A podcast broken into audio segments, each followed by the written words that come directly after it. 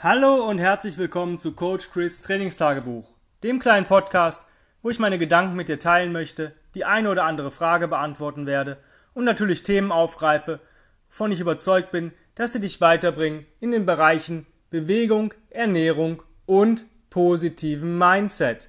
Heute geht es wirklich um alle drei Themen gleichermaßen. Und zwar sind das die A und O's. Hört sich jetzt krass an oder komisch an, aber dass diese beiden Buchstaben werden dir helfen, das Beste aus allen drei Bereichen zu ziehen, beziehungsweise das Beste aus dir zu ziehen, dein bestes Ich. Und zwar geht es um A wie Analyse und O wie Optimierung. Das ist genau das, was wir tun sollten, wenn wir uns mit Bewegung, Ernährung und Mindset beschäftigen. Analysieren, was läuft gut, was läuft nicht so gut und dann optimieren, damit es besser läuft. Wie mache ich das? Ähm, für mich ist das so, jeden Tag zu analysieren, optimieren ist einfach ähm, Quatsch. Das ist ähm, zu viel. Da fängt man an, ähm, Sachen sich ähm, einzureden oder zu optimieren, die noch gar keine Optimierung bedürfen, weil es vielleicht nur mal ein Tagesgeschehen ist.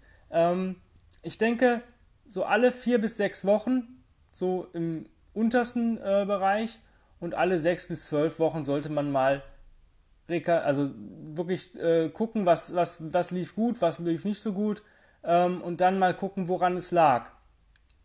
Und da muss man gucken, dass man wirklich objektiv ist. Wenn ich jetzt gerade ähm, einen Job habe, wo ich 10 bis 12 Stunden am Tag arbeiten muss und ich dadurch vielleicht nicht auf meine ähm, Zielschrittzahl komme, weil ich vielleicht nur morgens, mittags und abends jeweils einen kurzen Spaziergang machen kann, ähm, dann ist es immer noch besser, als eben nicht spazieren gewesen zu sein. Oder wenn ich sage, boah, momentan schaffe ich wirklich nur 10 bis 20 Minuten intensive Bewegung am Tag. Ja, aber was sind die Hintergründe? Liegt es daran, dass ich keinen Bock habe, dass ich zu faul bin, dass ich mich nicht aufraffen kann? Oder nutze ich diese vielleicht die 45 Minuten, die mir an Freizeit bleiben, dafür? Ja, deswegen ist es die Frage, muss ich da jetzt optimieren? Natürlich könnte ich gucken, dass ich mir einen anderen Job suche, aber man muss auch immer das, äh, die Kirche im Dorf lassen. Ja, es sind halt immer die Sachen, woran liegt es und was kann ich daran ändern? Wenn es daran liegt, dass du halt ähm, sagst, ja, ich bin morgens immer wie gerädert, ich wache wie gerädert auf, dann mal gucken, wann gehe ich denn ins Bett? Was mache ich abends, bevor ich schlafen gehe? Kann ich meinen Schlaf optimieren? Wie viel Schlaf habe ich überhaupt? Solche Geschichten. Bei der Ernährung, ähm, ich nehme nicht ab, zum Beispiel, das höre ich oft. Oder ähm, wie kriege ich mein Bauchfett weg? Ja, ähm, sonst sehe ich eigentlich ganz gut aus. Naja, man muss auch immer gucken, bei der Ernährung ist es immer ein zweischneidiges Schwert. Einerseits, ähm, ja, wir nutzen die Ernährung, um Nährstoffe aufzunehmen, ähm, Reparaturmaßnahmen ähm, ja, im Körper zu aktivieren, ähm, unser Immunsystem zu stärken und so weiter durch Vitamine, Mineralstoffe, Spurenelemente, dann die Makros, die wir brauchen. Jetzt ist natürlich die Sache, dass Essen für uns mittlerweile nicht nur die Nahrungsaufnahme ist, also Energiegewinnung und, und die ganzen anderen Aspekte, die ich gerade genannt habe, sondern es hat auch ein bisschen was mit Genuss zu tun. Und ich muss euch ganz ehrlich sagen, wenn ich jetzt ähm, wirklich gerippt aussehen möchte, dann muss ich auch ex extrem auf die Ernährung achten. Ja, ähm, für mich ist das nicht mehr wichtig. Für mich ist es äh, ist die Optik äh, zweitrangig. Das ist ein Sekundärziel bei mir. Ja, das ist, äh, ich gucke nicht, ob ich jetzt äh, im Sommer mit einem Sixpack oder Eightpack rumlaufe und jedem das zeigen kann, da ich dann kein T-Shirt anhabe, noch nicht mal beim Einkaufen, sondern mir geht es darum, dass ich einen starken, widerstandsfähigen Körper habe, der ähm, auch was ab kann. Und äh, da muss jeder für sich selbst entscheiden, wie weit er da optimiert und auch die Analyse. Wenn ich jetzt ähm, abends, jetzt wird es natürlich während der Corona-Zeit äh, schwierig, aber ähm, ich kann mich erinnern, im äh, vorletzten Sommer haben wir oft mit Freunden auf der Terrasse gesessen und noch ein Weinchen getrunken abends. Und ähm, natürlich ist Alkohol und solche Geschichten nicht so gut für die, das Fettabbau äh, geschehen. Aber allein dieses, dieses ähm, Soziale und so weiter hat meinem Körper trotzdem wieder was gut getan. Deswegen muss ich immer Kosten-Nutzen-Abwägung machen. Ja? Das ist genauso, wenn ich wirklich nur diese 20 Minuten Bewegungszeit habe, also wo ich intensiv arbeiten kann oder habe dann vielleicht 30 Minuten mit Reset, Post-Reset und Pausen oder vielleicht auch ein paar Minuten länger, dann muss ich natürlich abwägen, was, was ziehe ich mir aus meiner restlichen Freizeit raus, um da vielleicht noch vielleicht den ein oder anderen Hack mehr zu machen. Ist die Frage, habe ich darauf Bock? Tut mir das gut? Oder ist es für mich dann wieder eine Zwangssache? Und das sollte es niemals sein. Ähm, das ist, glaube ich, die wichtigste Optimierungs, ähm, ja, der Optimierungsfaktor, dass nichts zu einem Zwang wird. Ja, ähm, viele Leute zwingen sich in irgendwas rein, weil sie denken, sie müssten irgendwas was tun. Aber es muss sich immer gut anfühlen für, für sich selbst. Ja, das sind ähm, die kleinen Sachen.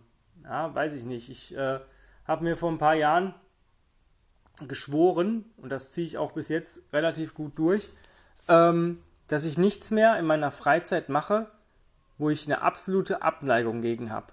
Ja, oder wenn es einfach nicht reinläuft. Ähm, beispielsweise, man verabredet sich vielleicht mit Freunden und man hat so einen Stresstag, dass man da gerade so, ähm, ja, dass man noch sagt, boah, wir kommen eine halbe oder eine Stunde später und ja, man hat vielleicht ein Essen geplant und so weiter. Das ist für den Gastgeber nicht schön, weil man da ja später kommt und vielleicht hat er schon was vorbereitet oder sonst irgendwas. Andererseits ist es auch für einen selber nicht schön, weil man sich so stresst, dass man das noch irgendwie auf die Kette kriegt. Ähm, ich habe auch schon ein paar Mal irgendwelche Sachen abgesagt, wo ich mittags gemerkt habe, ey, ich bin so fertig, ich ähm, pack das heute Abend einfach nicht mehr. Ich, die Woche war zu viel, ich brauche Erholung.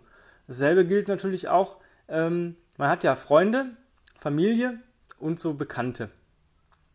Und ähm, Bekannte packe ich immer in die Schiene, wo ich sage, ja, die kenne ich. Wenn sie da sind, sind sie halt mal da. Aber das reicht mir dann auch schon. Ja? Und wenn jetzt Bekannte irgendwie einladen und ich habe wirklich nichts Besseres vor, also, ne? Und das muss schon viel passieren, weil für mich ist dann in diesem Stadium äh, von Leuten auch äh, Netflix was Besseres vorzuhaben. Ähm, da habe ich dann gar keinen Bock drauf. Ne? Also wenn so Leute dann sagen, ähm, ja, können wir uns mal wieder treffen oder so, ähm, ja, ne? oder wenn man Leute gar nicht leiden kann. Es gibt ja Leute, also ich habe da auch es gibt immer Leute, die man nicht mag. Ja, bei mir ist das wirklich manchmal so, ich sehe jemanden und kann den schon, wer weiß nicht, ich kann dir gar keinen richtigen Grund dafür nennen, aber den kann ich halt nicht ausstehen.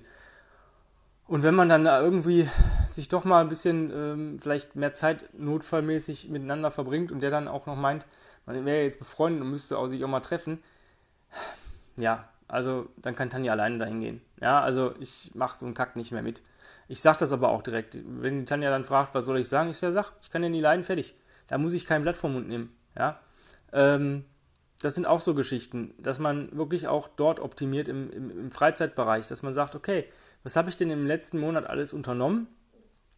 Und ähm, was habe ich denn da, was hat mir denn gut getan und was hat mir nicht so gut getan? Weil manchmal, für mich ist es wichtig, wenn ich, auch wenn ich mal wirklich müde irgendwo hingehe oder wirklich vielleicht auch mal eine Stunde länger als geplant bleibe, wo ich dann sage, super, jetzt kannst du morgen, hast du dann vielleicht nur sechs Stunden Schlaf, weil du musst trotzdem raus. Gibt es aber so Abende, die, oder Erlebnisse oder Tage, wo mir trotzdem diese, ja, diese, diese, diese Zeit mir doch was zurückgibt, weil es einfach eine coole Zeit ist und die einfach nur positiv ist. Das heißt, wenn man sich mit positiven Menschen umgibt, erntet, äh, saugt man auch wieder ein bisschen positive Energie auf. Und wenn das ist, dann bin ich auch gern bereit, da was zu opfern. Aber wenn ich zu Leuten hingehe, es gibt Leute echt, die können nur negativ. Ja, die, die haben nichts Positives in ihrem Leben, habe ich das Gefühl. Mit so Leuten, da muss ich schon selber eine richtig geile Woche haben, damit ich mir deren ihre negative Energie ähm, zuführen kann. Und das ist auch eine Optimierung. Wenn ich mich, äh, man sagt immer, man ist die Quintessenz aus den fünf Leuten, mit denen man sich am meisten abgibt. Und äh, wenn ich jetzt, weiß nicht, fünf Pessimisten habe, die ich regelmäßig treffe, dann werde ich unweigerlich irgendwann selber zum Pessimisten. Habe ich aber Leute, die mit Freude durchs Leben gehen, die in jeder, jeder Position versuchen oder jeder ähm, ja, Situation versuchen, irgendetwas Positives rauszuziehen, dann habe ich da auch, ähm, ja, färbt das so ein bisschen auf mich ab. Ja, das, das, das ist einfach so ein, so ein Ding. Genauso, wenn ich mich mit, ähm, weiß nicht, fünf übergewichtigen Leuten ähm, ja, abgebe, dann werde ich, äh, laufe ich Gefahr, übergewichtig zu werden. Genau dasselbe, wenn ich mich mit fünf Rauchern abgebe, laufe ich vielleicht auch Gefahr zu rauchen. Oder wenn ich mich mit fünf Alkoholikern abgebe, laufe ich Gefahr, ähm, selber ähm, zum Alkoholiker zu werden.